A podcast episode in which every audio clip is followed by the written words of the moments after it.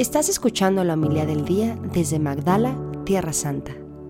En aquel tiempo los apóstoles volvieron a reunirse con Jesús y le contaron todo lo que habían hecho y enseñado. Entonces él les dijo, vengan conmigo a un lugar solitario para que descansen un poco, porque eran tantos los que iban y venían que no les dejaban tiempo ni para comer. Jesús y sus apóstoles se dirigieron en una barca hacia un lugar apartado y tranquilo. La gente los vio irse y los reconoció. Entonces de todos los poblados fueron corriendo por tierra a aquel sitio y se les adelantaron. Cuando Jesús desembarcó, vio una numerosa multitud que lo estaba esperando y se compadeció de ellos, porque andaban como ovejas sin pastor, y se puso a enseñarles muchas cosas. Palabra del Señor. Gloria a ti, Señor Jesús.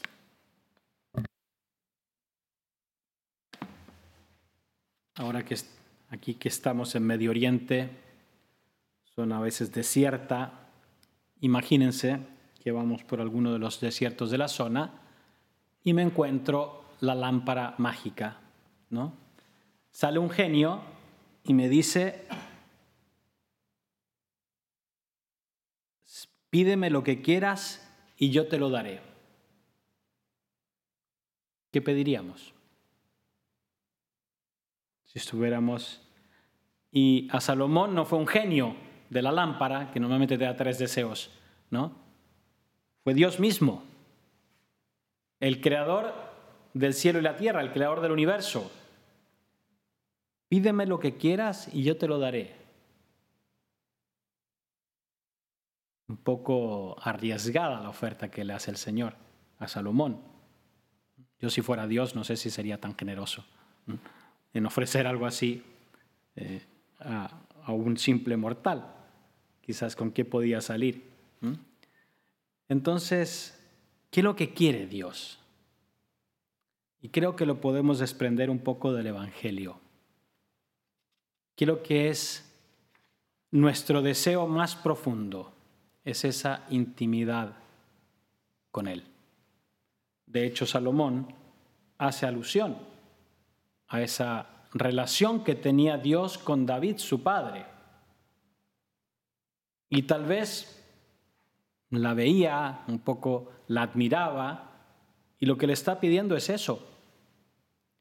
Quiero tener esa misma relación que tú tenías con mi padre, porque sólo así puedo llevar adelante tu pueblo. Solo así voy a tener sabiduría y discernimiento del corazón.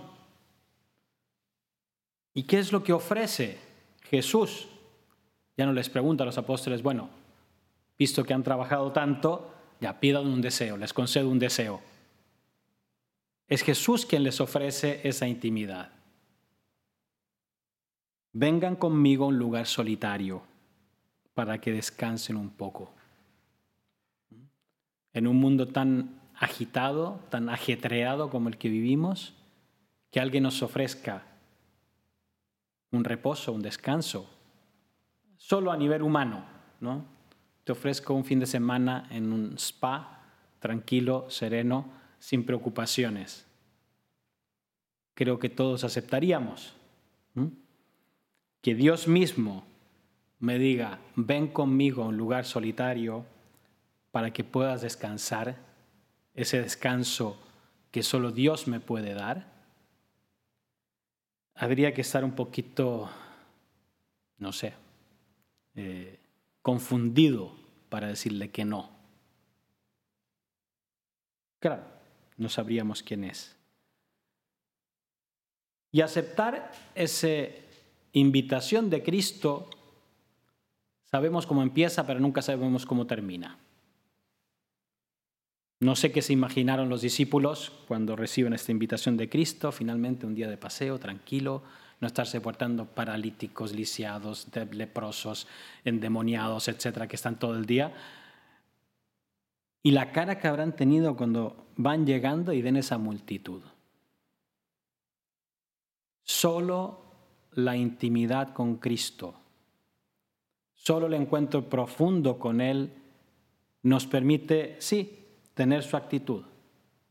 No decir, bueno, Pedro, rema marcha atrás, que nos vamos a otro lugar porque aquí está ocupado, sino decir, tener esa compasión, compadecido de ellos, se compadeció de ellos, porque andaban como ovejas sin pastor. Yo creo que esto fue la mayor lección para los discípulos. ¿Con qué actitud tenemos que afrontar nuestra misión de cristianos? Ellos habían estado, no sé, Dios, Jesús los había mandado a predicar, a sanar, a curar, a echar demonios, etc. Habrán estado dos semanas, tres semanas, un mes ahí en visión, vuelven cansados que no tenían tiempo ni para comer. Y tal vez camufladamente Jesús les da esta lección. Bueno, fueron ustedes con ese corazón compasivo como el mío, o solo por cumplir un mandato. Y eso es lo que tenemos que aprender nosotros si queremos llevar adelante nuestro compromiso cristiano, nuestra vocación cristiana, es tener este momento de encuentro con Dios, tener este momento de intimidad con Dios, no para sentir bonito, sino para que aprender de su corazón. Así como Salomón aprendió un poco de su padre David y pidió un corazón así, también nosotros tenemos, Señor, quiero un corazón manso, un corazón compasivo como el tuyo, para que desde, desde esta perspectiva pueda cumplir mi vocación cristiana, desde la perspectiva de la mansedumbre, de la compasión, de la donación desinteresada. Ya los tiempos de descanso, de encuentro, me los darás tú cuando veas que es conveniente.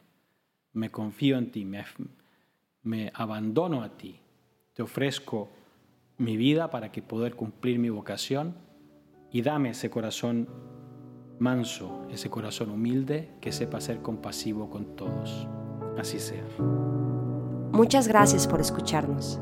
Si quieres conocer más acerca de Magdala, síguenos en YouTube y Facebook.